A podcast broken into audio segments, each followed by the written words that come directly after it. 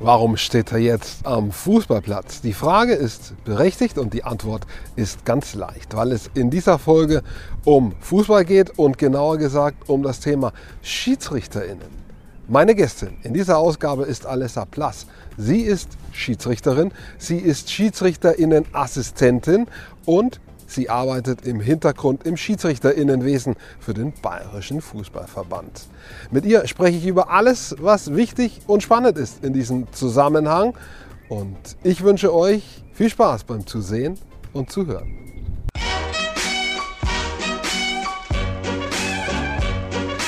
Ich freue mich, dass zum ersten Mal eine Schiedsrichterin und sogar noch ein bisschen mehr bei mir auf dem Kanal ist, werden wir alles gleich klären. Alessa Plass ist da. Ähm, also, du pfeifst, du bist Schiedsrichterin, du bist gleichzeitig Assistentin an der Seite und du arbeitest sogar noch im Hintergrund im Schiedsrichterwesen. Das ist schon mal der grobe Überbau. Stimmt, oder? Stimmt alles. Das ist schon mal sehr gut. Ich freue mich, dass du da bist. Ich habe schon lange versucht, einen Schiedsrichter, eine Schiedsrichterin zu kriegen. Ähm, ich war mal mit Patrick Ittrich in Kontakt. Er macht ja auch so einen Podcast. Aber das ist gar nicht so leicht tatsächlich, wenn du einen Bundesliga-Schiedsrichter haben willst. Das ist, äh, da gibt es schon auch ein paar Regeln, an die die sich halten müssen. Also unterm Strich hat es nicht geklappt. Bei dir hat es geklappt. Das freut mich umso mehr. Und wir haben einen aktuellen Anlass gerade, das finde ich ganz witzig. Ist dir sowas wie bei dem Freiburg-Bayern-Spiel mal passiert, außer vielleicht in der E-Jugend, wo die Kids noch nicht so gut sehen können, dass in einem Spiel, bei dem Menschen sind, die eine gewisse Bildung haben, einfach nicht so genau wissen, wie viele sind jetzt gerade auf dem Platz. Ist dir das mal passiert? Nein, zum Glück nicht. Das ist ja wirklich ein Worst-Case-Szenario, mhm. ähm, das wir wirklich versuchen mit verschiedensten Mitteln zu vermeiden. Aber das zeigt eigentlich, was den Fußball auch ausmacht. Es menschelt halt an allen ja. Ecken und Enden und auch da passieren Fehler, ob jetzt bei Mannschaften oder auch bei uns Schiedsrichtern natürlich. Und das ist, das zeigt mal wieder das beste Beispiel. Niemand ist äh, unfehlbar und ja.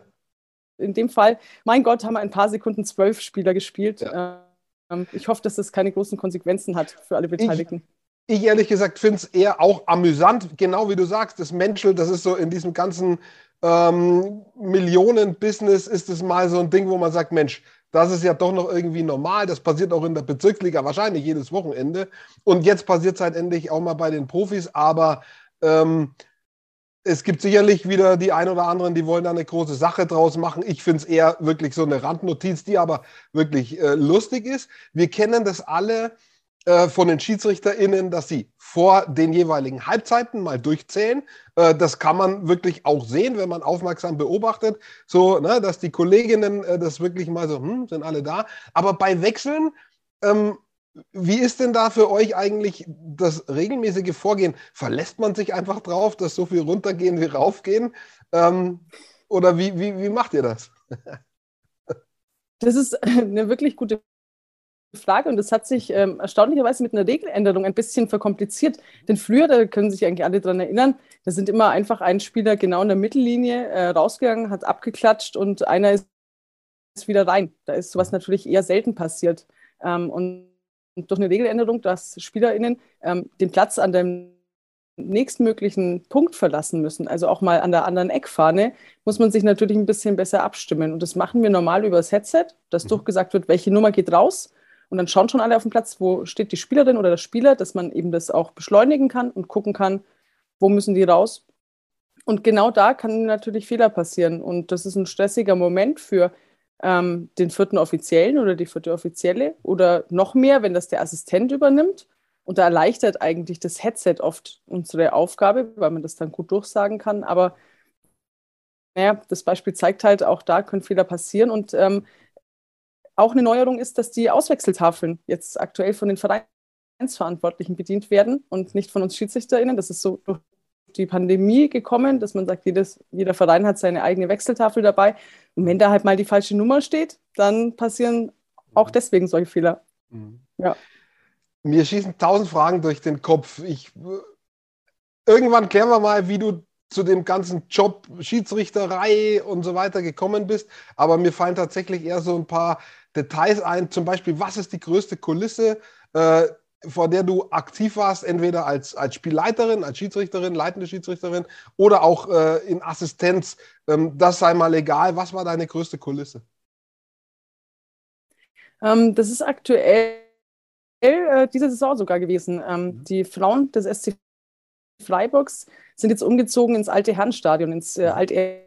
Altehrwürdige Dreisamstadion. Und mhm. dort haben sie als allererstes Spiel ein Pokal-Viertelfinale, DFB-Pokal gehabt. Und das war eine Kulisse, weil einfach auch viele Fans der Männer gekommen sind. Das waren so 3600 Zuschauer. Mhm. Ähm, ich bin mir nicht ganz sicher, ob das wirklich das Spiel mit der größten Kulisse war, aber auf jeden Fall mit der lautesten Kulisse. Mhm. Und da standen wir auch direkt im Fokus, weil ich stand vor dieser Wand an Fans. Und ähm, wir hatten gleich in der achten Minute schon eine ganz krasse Entscheidung mit Strafstoß gegen die Heimmannschaft, mit einem mhm. Handspiel. Und da schießt der Puls schon mal hoch, wenn gerade die Kulisse einen dann natürlich auch beschimpft. Das mhm. muss, es ist ja ganz selbstverständlich, wenn man so eine schwerwiegende Entscheidung am Anfang drin hat. Ähm, aber ja, da ist der Puls definitiv ein bisschen höher als, mhm. ich sage jetzt mal, bei einem manchmal normalen Spiel, wo halt einfach 500.000 oder 1.500 sind. Mhm. Ob drei Zuschauende oder 3.000 oder 30.000, gibt es für dich oder gab es so einen Moment, oh, äh, was habe ich jetzt gepfiffen? Ja, also hattest du sowas mal, äh, dass, dass man so, wenn die dann pfeifen ne, und, und sich irgendwas regt, so, was habe ich jetzt gemacht? So, so, so ein Selbstreflex, gab es das schon mal? Ja, bestimmt. Also mhm. permanent. Also man hinterfragt ja oft Entscheidungen. Also sei es jetzt, weil die von ähm, Zuschauern kommentiert mhm. werden und ähm, oder von den Spielerinnen direkt die Spielerreaktionen, die man beobachten kann. Ähm, zweite, das lassen wir ja auch so ein bisschen einfließen. Das ist ja auch ein ganz gutes Feedback manchmal für uns, wo man auch ein paar Sachen auch ablesen kann. Mhm. Aber von Zuschauern, also einfacher ist es eigentlich, wenn mehr Zuschauer da sind, weil dann mhm. hört man die Einzelnen gar nicht mehr so. Wenn an einem kleineren Sportplatz einer reinschreit, permanent und äh, einen auch beschimpft, das hört man ganz genau. Also gerade als Assistentin, wenn die hinter einem stehen, das kann schon mal auch mal unter die Gürtellinie gehen, ja. klar, aber das stresst dann auch manchmal. Aber gerade bei einer größeren Kulisse, da verschwinden eigentlich die Rufe so in, in der Masse und dann geht das eigentlich. Mhm. Aber ja, man, man reflektiert sich permanent selber und äh, wenn da wirklich auch mal ähm, getobt wird auf den Rängen, fragt man sich natürlich schon, ui, war die Entscheidung jetzt gerade so richtig, aber dafür sind wir Schiedsrichterinnen ja da, die Regeln manchmal an der einen oder anderen Stelle ein bisschen besser zu kennen als Zuschauer, manchmal auch als die Spieler, aber ähm, ja, dafür sind wir ja auch irgendwie da. Und das macht ja, das gehört ja auch genauso zum Fußball dazu. Also und das, das macht jetzt nicht Spaß, beschimpft zu werden, aber es ist ähm, gerade von der Kulisse, ah, es gibt schon was. Das ist ja auch für die Spieler und Spielerinnen toll. Mhm.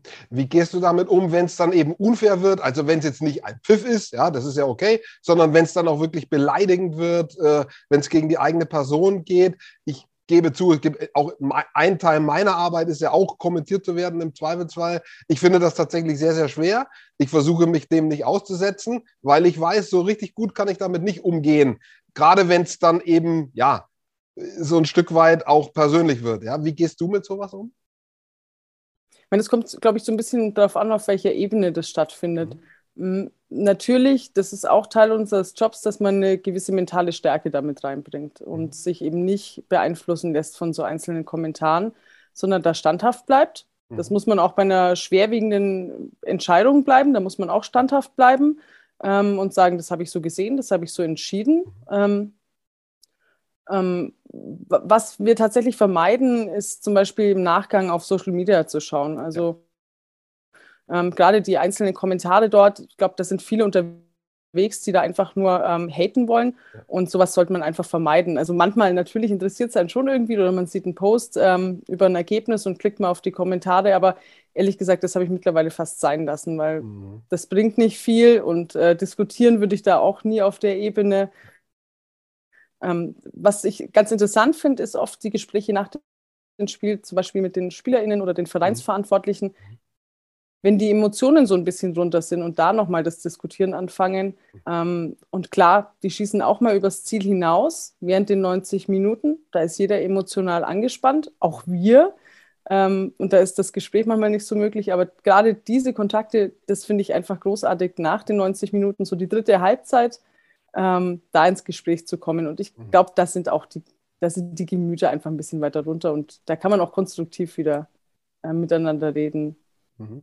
Ich habe so eine Behauptung, ich weiß nicht, ob sie sich, vielleicht weißt du es, ob sie sich belegen lässt. Ich behaupte oft im Gespräch mit anderen Sportfans, dass SchiedsrichterInnen, mal unabhängig in welcher Sportart, äh, du bist jetzt im Fußball aktiv, ähm, weniger Fehler machen als jeder Spieler auf dem Platz. Ne? Man, man sagt so oft, ah, Schiedsrichter, Schiedsrichterin schlecht, ja, aber in der Regel sind es eigentlich die Spieler oder Spielerinnen, die schlechter sind, weil sie viel häufiger Fehlpässe machen oder neben das Tor schießen, whatever, welche Fehler man machen kann. Ich glaube, ein, ein Schiedsrichter oder eine Schiedsrichterin macht pro Spiel nicht mehr als zwei, vielleicht drei Fehler. Oft sind sie fehlerlos. Ja? Gibt es tatsächlich sowas wie einen Vergleich? Also man weiß, ne, gerade in höheren Regel, äh, Ligen, ihr werdet beobachtet, es gibt Bewertungsbögen und so weiter und so fort. Ähm, aber gibt es tatsächlich sowas wie einen Vergleich auch zu, dem, äh, zu den Spielern, Spielerinnen, dass man sagen kann, ihr macht weniger Fehler als die, die spielen? Also von dem Vergleich habe ich noch nie gelesen. Ähm, das ist mir nicht bekannt.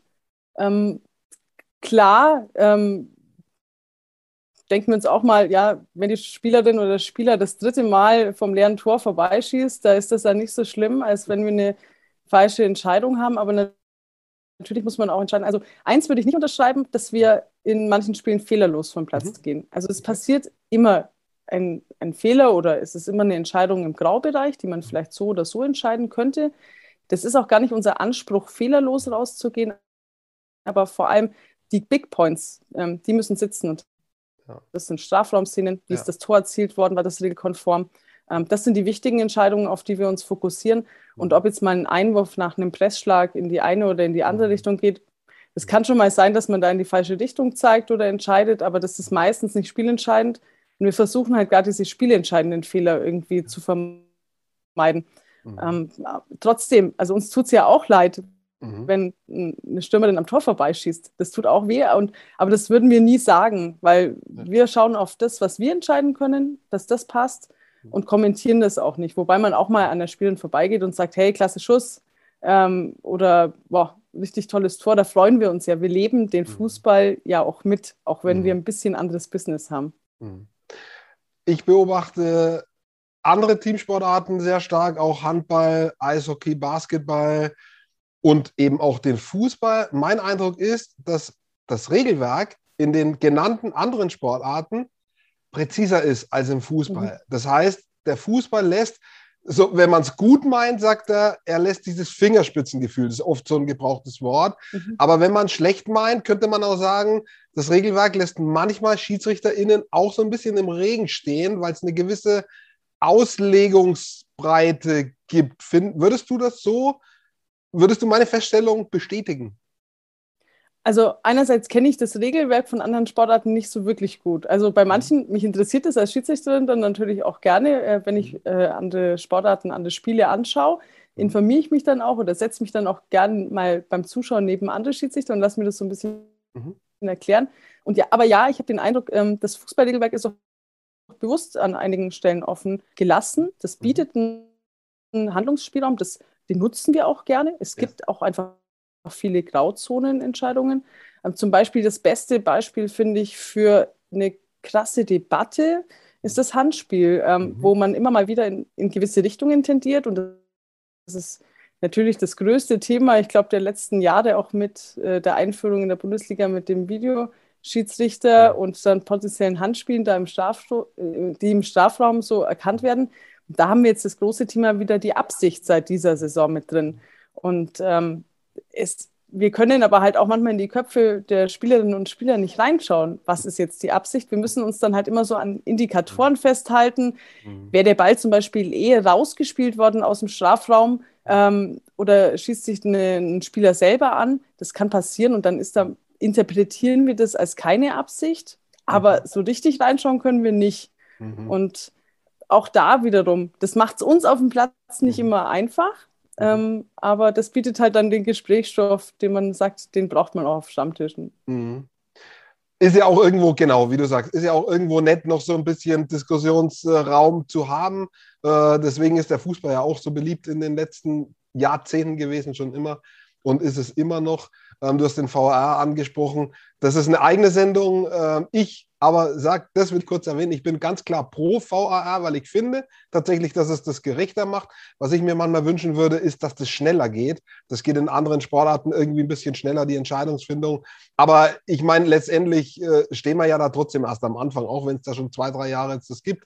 Ähm, ja. Das ist ja noch entwicklungsfähig. Aber wie gesagt, das ist sicher eine eigene Sendung. Jetzt sprechen wir mal drüber.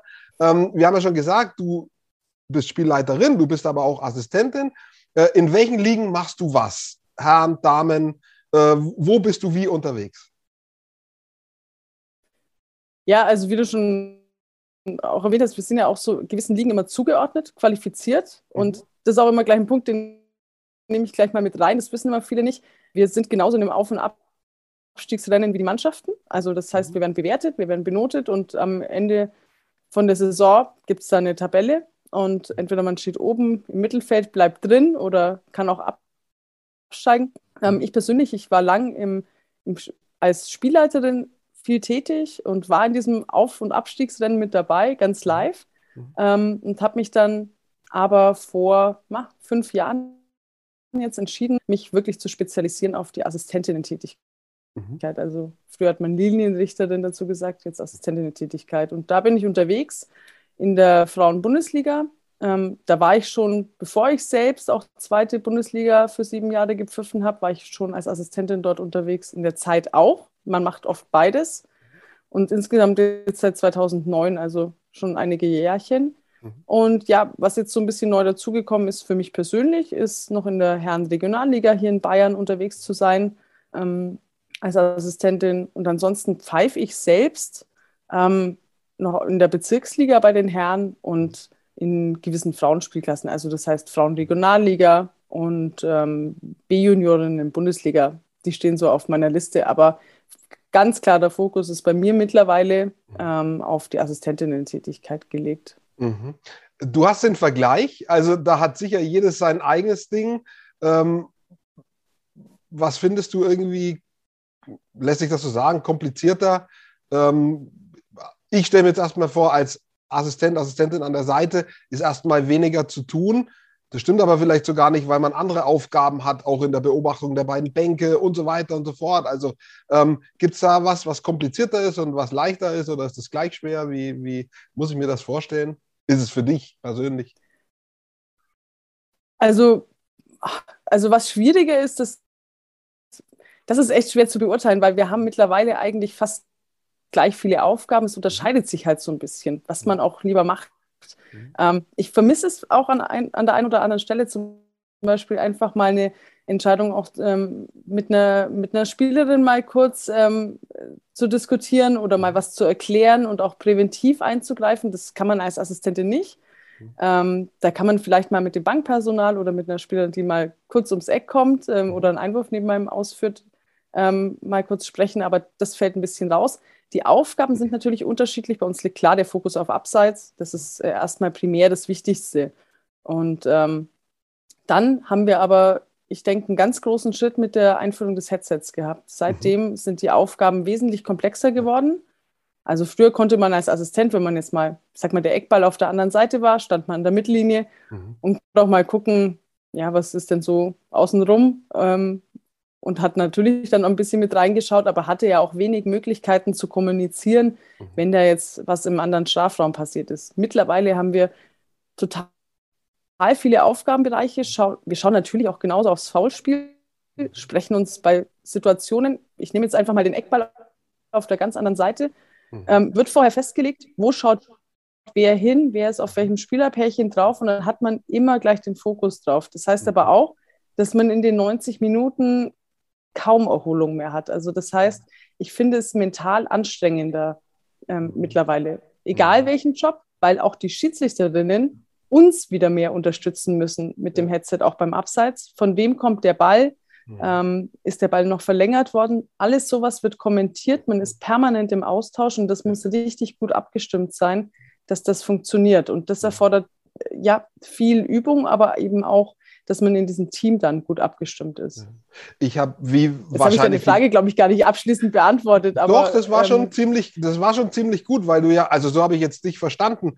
Man kann nicht sagen, das eine ist komplizierter als das andere, sondern das hat sozusagen alles seine ja. Herausforderungen und letztendlich macht das dann irgendwie in irgendeiner Form gleich schwer. So habe ich dich verstanden, dass man es gar nicht wirklich klassifizieren kann. Ja. Dann habe ich es richtig verstanden. Ähm, die meisten ja. Interessierten ja, haben wahrscheinlich den, äh, äh, die, die Dokumentation gesehen mit Dennis Eitekino, weil du das sagst mit der Kommunikation. Also mich zum Beispiel hat erstaunt eben, und du bestätigst das, dass das nicht so eine, so eine kurze Kommunikation ist, wie, wie war das und bumm, sondern es wird, du hast es gesagt, bestätigt, es wird mehr oder weniger permanent geredet. Es wird quasi das ganze Spiel hindurch fast in irgendeiner Form ein Austausch äh, vorgenommen. Und ja. das finde ich schon spannend, weil am Ende, man muss ja, ist ja auch ständig in Bewegung. Also das ist ja auch für die Kondition nicht so leicht. Wenn du die ganze Zeit reden musst und laufen musst und rennen musst, die SchiedsrichterInnen sind ja auch einer doch relativ starken körperlichen Belastung ausgesetzt, vor allem dann in der, in der Spielleitung. Da musst du ja doch weite Wege zurücklegen. Ich glaube, die sind nicht kürzer, vielleicht sogar länger als die Spieler. Ich weiß es nicht. Also ich weiß nicht genau, wie viele Kilometer die Spielerinnen zum Beispiel jetzt in der Bundesliga hinlegen, aber letzte Woche war ich mit, ich denke, mit der laufstärksten Schiedsrichterin, war ich vierte Offizielle bei Katrin Rafalski. Ja. Und ähm, ich meine, die hat fast zehn Kilometer hingelegt in dem Spiel. Also ja. das ist natürlich schon eine enorme körperliche Belastung. Ja. Ähm, aber äh, gerade da ist es halt wichtig, dass die Spielleiterinnen topfit sind die Assistentinnen, das ist der einzig wirkliche Unterschied. Wir laufen ein bisschen weniger. Ja. Ähm, wir laufen dafür, wenn wir laufen, meistens relativ schnell, wenn der Angriff läuft. Ja. Ähm, wir joggen jetzt weniger rum, wir stehen mhm. oder sprinten. Das ist noch so ein bisschen Unterschied. Mhm. Jetzt müssen wir noch den Punkt klären. Ähm, wir haben gesagt, du arbeitest sozusagen auch im Hintergrund im Schiedsrichterwesen. Was machst du da? Ja, das war so ein bisschen ein Zufall. Ähm, es war, ich war geprägt von einer Verletzung und bin ein bisschen länger ausgefallen. Mhm. Und ähm, ja, es geht, glaube ich, jedem Fußballer so, wenn man eine Verletzung hat, äh, dann wird einem schnell langweilig am Wochenende. und ähm, da konnte ich erstmal so ein bisschen die Tätigkeit auch bei mir im Bezirk äh, als Beobachterin irgendwie mhm. anfangen. Mhm. Und, und ich habe schnell gemerkt, dass ich so ein bisschen was, was ich erfahren habe die letzten Jahre an Förderung, ähm, auch wieder ein bisschen was zurückgeben möchte und das auch interessant finde, wie man mit jungen Schiedsrichterinnen und Schiedsrichtern noch arbeiten kann und die weiterentwickeln kann. Ja. Und bin dann, ähm, ja, wie gesagt, schon ein bisschen durch Zufall, aber natürlich bin ich auch gefragt worden, ähm, in den Verbandslehrstab in Bayern gekommen, mhm. war dann zwei Jahre für Schwaben tätig, so ein bisschen also praktisch die Auslegungen und aktuellen Regelentwicklungen dann in den Bezirken untertragen. Und genau vor einem Jahr ähm, bin ich dann in den Verbandsschiedsrichterausschuss gekommen mhm. und bin da jetzt tätig, ähm, insbesondere für die Schiedsrichterinnen, also mhm. für die Entwicklung, wo man sich anschaut, wie kann man ähm, junge Talente weiterentwickeln mhm. und vielleicht auch irgendwann mal in die Bundesliga bringen. Mhm. Den Weg müssen sie selber gehen, aber es gibt Faktoren, die, wo man es ihnen leichter machen kann und wo man mhm. natürlich gucken kann, wo sind die Stärken, wo sind die Schwächen und wie kann man mit ihnen dann arbeiten auf mhm. Lehrgängen ähm, mit verschiedenen Digitalformaten haben wir jetzt die letzten zwei Jahre gearbeitet, mhm. natürlich. Ähm, ja, und das macht mir unglaublich viel Spaß, weil da sind viele junge, ambitionierte Schiedsrichterinnen dabei, wo ich halt hoffe, dass ich ein bisschen was noch ähm, mit auf den Weg geben kann. Mhm. Ja.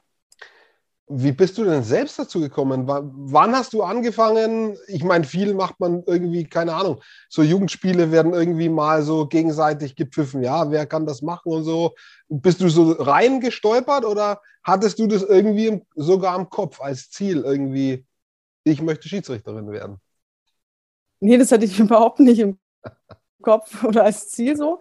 Ähm, ich habe wie die meisten von uns äh, selber gekickt, habe in so einer mhm. kleinen Mädchenmannschaft auf Kleinfeld angefangen, ähm, wollte dann gleich mal ein bisschen weiterkommen und, und, bin zu einem größeren Verein hier zu Schwaben-Augsburg gewechselt, mhm. aufs Großfeld und ähm, habe aber parallel ähm, die Schiedsrichterausbildung dann gemacht. Mhm. Ähm, eigentlich ohne jetzt Hintergrund. Manche fangen an, weil sie sich über eine Fehlentscheidung geärgert haben oder sonstiges. Das war bei mir jetzt eigentlich gar nicht so. Mein Vater war Schiedsrichter und das ist auch so ein, äh, gern so ein Werdegang irgendwie mhm. von vielen Schiedsrichtern, dass das halt auch ein bisschen in der Familie ist.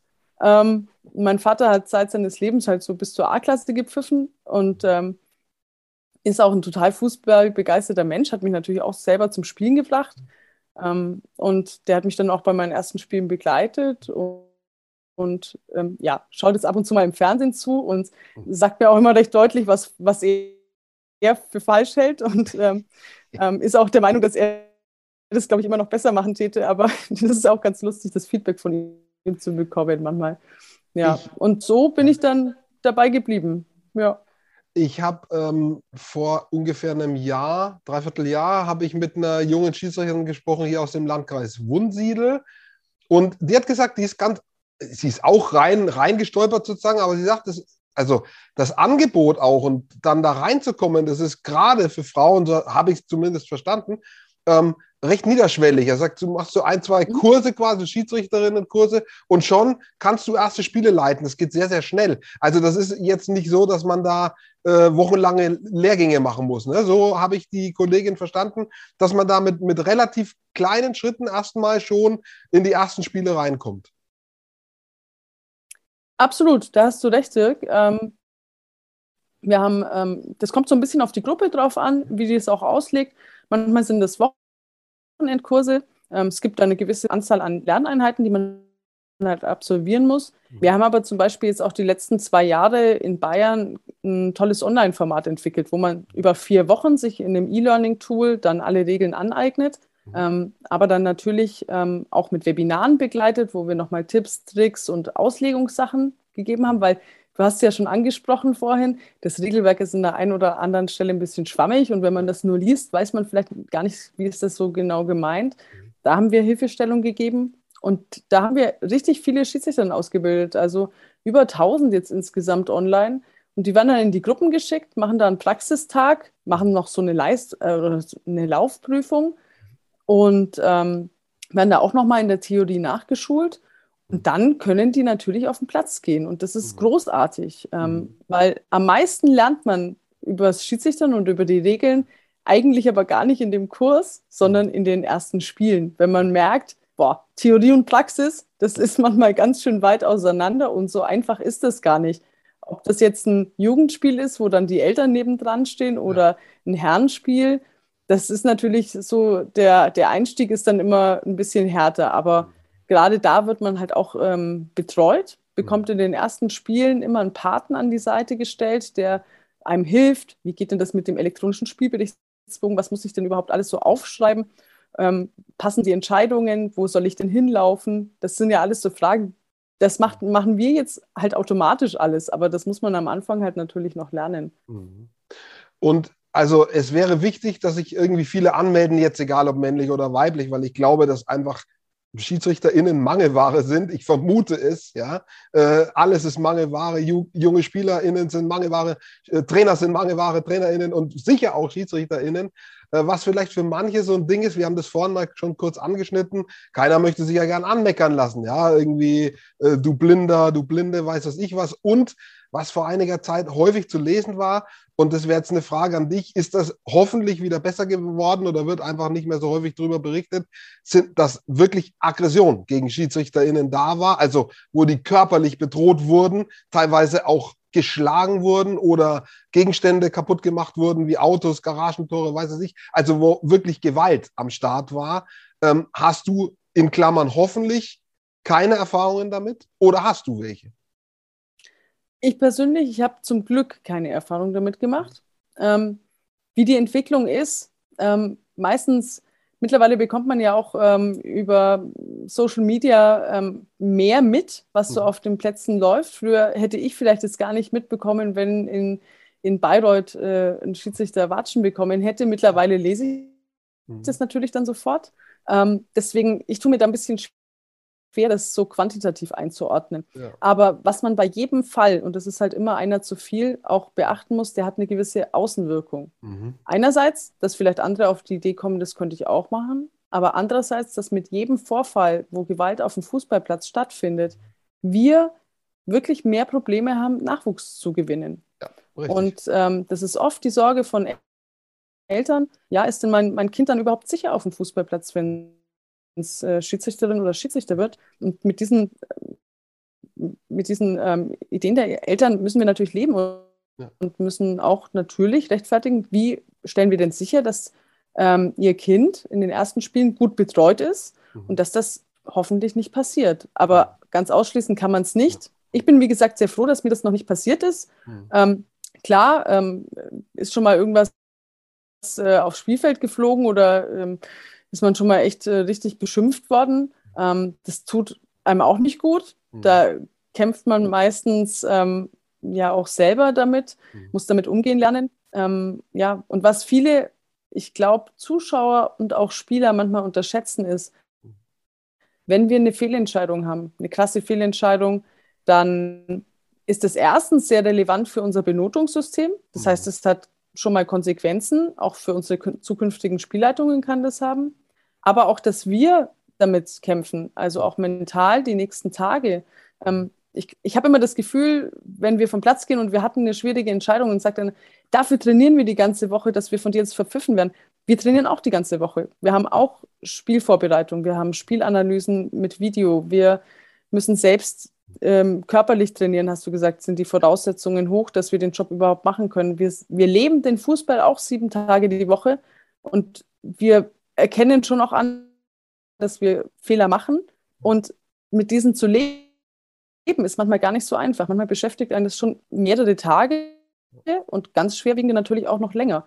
Ähm, und das ist nicht ganz einfach. Also ich hatte auch mal eine Phase, wo ich so zwei, drei Spiele wirklich einfach einen Bock nach dem anderen drin hatte. Vielleicht gar nicht so Böcke, die man nach außen gemerkt hat, aber mhm. einfach, wo ich unzufrieden mit mir selbst war. Mhm. Und da muss man schauen, wie man aus dem Tief wieder rauskommt. Das ist ein bisschen wie ein Mittel Stürmer, der halt einfach seit ein paar Spielen nicht mehr trifft. Der braucht dann auch einfach mal so ein Spiel, wo er wieder äh, knipsen kann. Und so brauchen wir dann halt auch wieder ein Spiel, wo wir sagen, hey, da bin ich jetzt wieder zufrieden, jetzt bin ich wieder in der Spur, jetzt kann ich mich wieder weiterentwickeln. Und versuche den Blick nicht mehr nach in die, in die Vergangenheit zu werfen, wo mir Fehler unterworfen oder vorgefallen sind einfach. Ja. Und Fehler macht ja keiner absichtlich. Von daher, also einfach gegenseitiger Respekt. Ne, du machst dich ja auch nicht über einen Spieler oder eine Spielerin lustig, wenn der irgendwie in den Rasen reinhaut und den Ball nicht trifft. Äh, also finde ich, gehört eigentlich umgekehrt das genauso, dass sich auch ein Spieler nicht beschwert, zu lautstark. Äh, außerdem habe ich festgestellt, ich habe selber gespielt, wenn man freundlich äh, zu den Schiedsrichtern und SchiedsrichterInnen ist, dann hat man eine bessere Chance, dass man eine gelbe Karte nicht kriegt, wenn es mal knifflig ist. Aber das war so mein kleiner Trick. Ähm, wir haben vorhin über niederschwellig gesprochen ähm, wo es dann schon höherschwellig wird, eben, na, wenn man sich qualifizieren muss, auch äh, in der Schiedsrichterei für die höheren Ligen. Dann äh, wird natürlich die Niederschwelligkeit zur äh, Höherschwelligkeit, weil dann ist das ist knallhartes Leistungsprinzip. Du hast ja schon gesagt, es wird bewertet, es werden die Bögen ausgefüllt. Sicher gibt es dann auch ne, so Bewertungsgespräche und so weiter. Also da geht es nach Leistung, ganz einfach.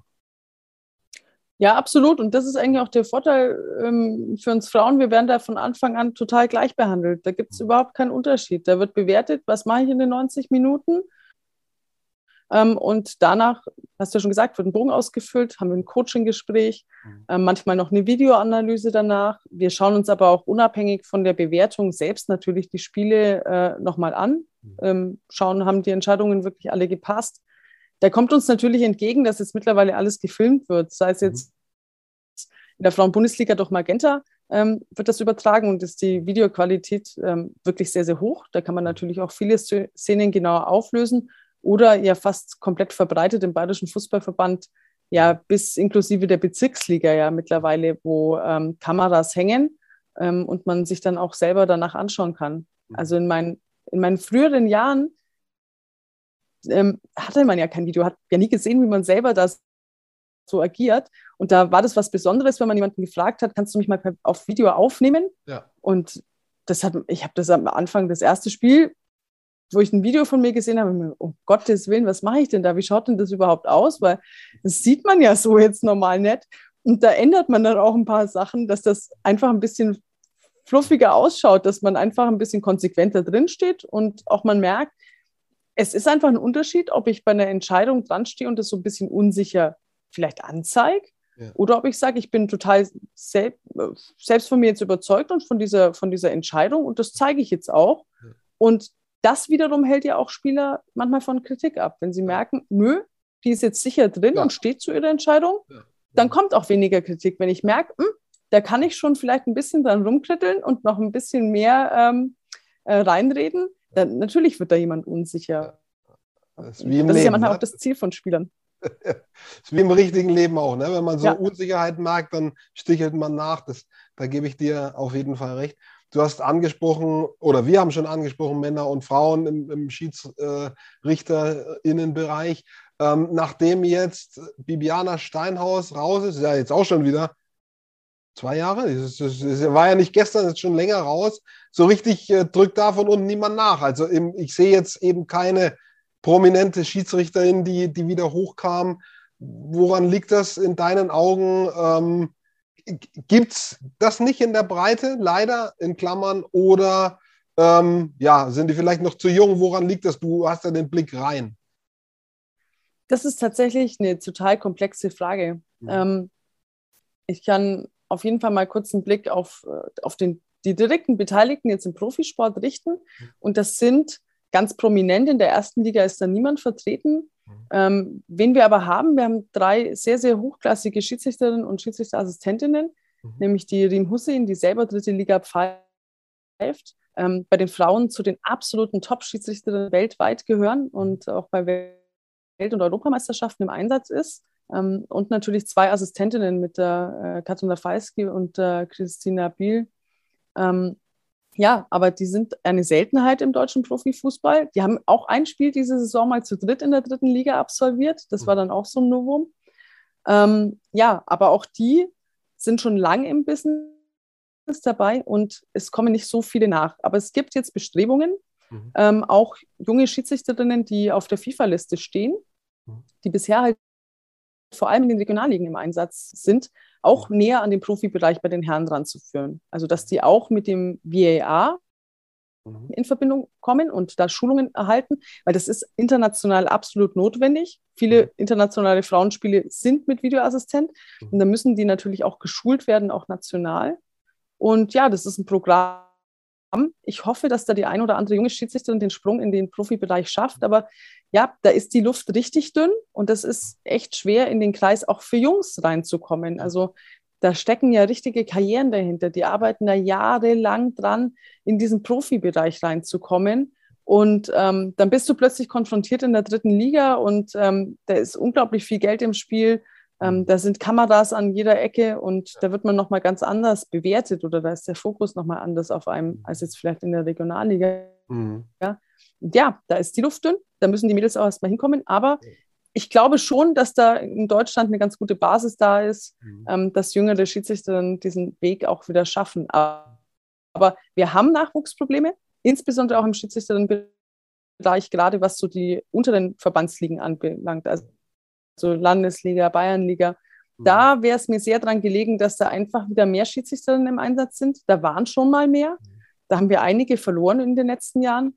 Da ist es mir wichtig, dass es wieder welche gibt, die von unten nachziehen. Denn jede Schiedsrichterin, die jetzt von der Kreisliga in die Bezirksliga aufsteigt und noch in einem jungen Alter ist, die kann vielleicht irgendwann den Schritt packen. Aber deswegen muss sie erst mal schaffen, in diese Bereiche reinzukommen. Das heißt, mhm. in die Bezirksliga, dann den Sprung schaffen in die Herrenlandesliga. Mhm. Weil wir werden über die Herrenligen qualifiziert. Also ja. den Sprung in die hohen Ligen im, im Frauenfußball, die mhm. schafft man nur, wenn man sich bei den Männern beweist. Und mhm. das ist auch richtig so. Mhm.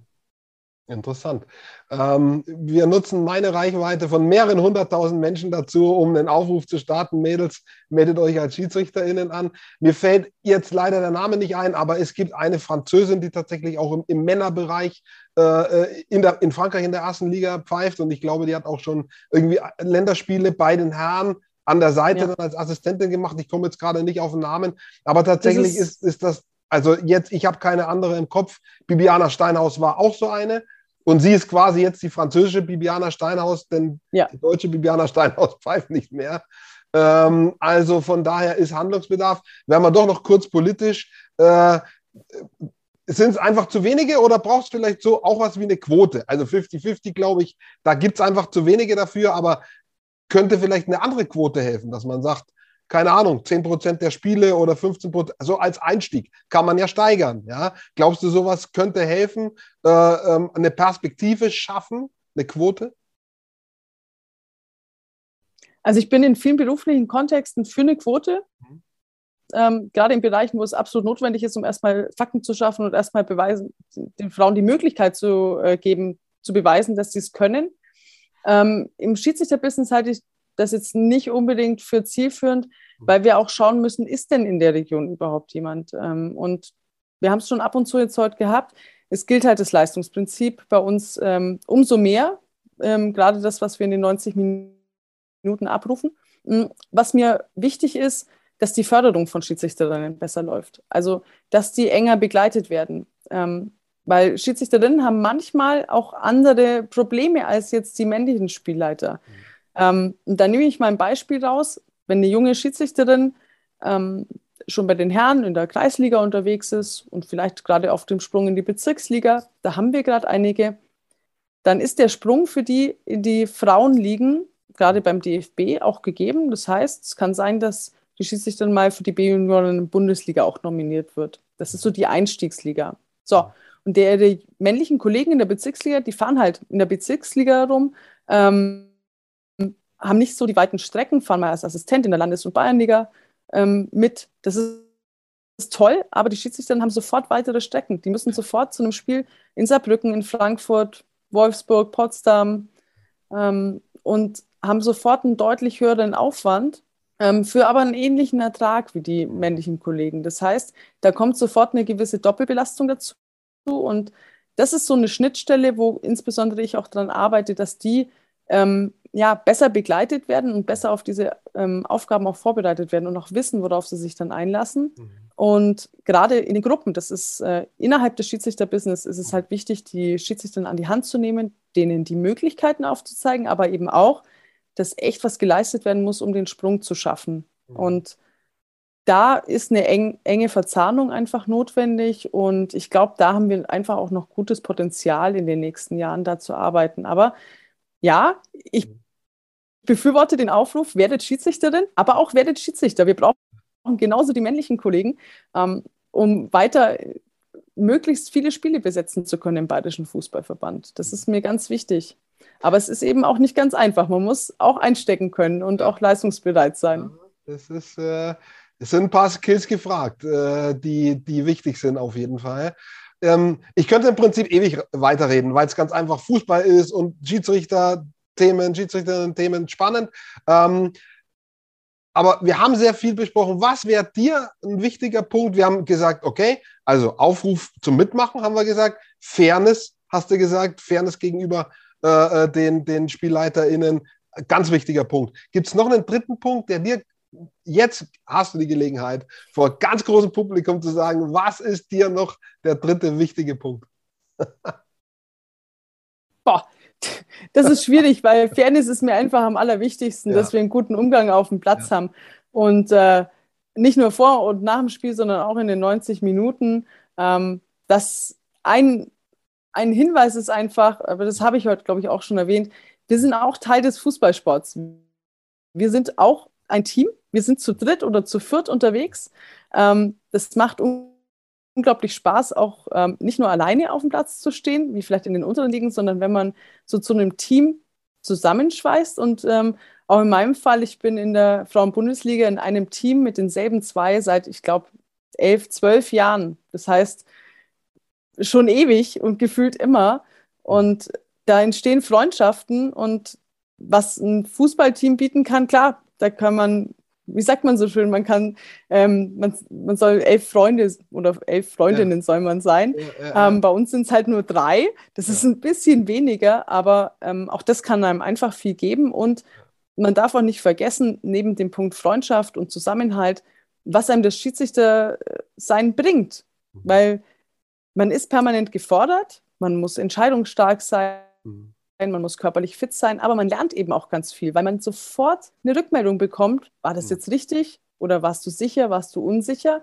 Mhm. Man lernt, man reift mit der Persönlichkeit unglaublich und bekommt tollen Input. Mhm. Also es gibt wirklich fast weniger Gründe, nicht Schiedsrichterin zu werden. Also versucht es einfach. Ähm, und äh, man muss einfach gucken, ob einem das äh, Hobby liegt. Das liegt nicht jedem, aber viele ähm, Menschen in meinem Umfeld sind auch beruflich sehr erfolgreich, ja. die, die auch Schiedsrichter sind und sagen, ich wäre im Job gar nicht das geworden, wenn ich nicht Schiedsrichter gewesen wäre. Genau. Und Habe wenn ich auch gehört, tatsächlich. Ja, so eine ich Schulung bekommen gehört. hätte. Ja. Ja. Das habe ich explizit jetzt nicht von jemand aus dem Fußball, aber aus dem Handball, habe ich auch gehört von zwei, drei Leuten, die gesagt haben, das hat mir in anderen Bereichen sehr viel geholfen. Ähm, insofern, Schaden tut es auf jeden Fall nicht. Ja? Und wenn es dann noch Richtig. hilft, umso besser.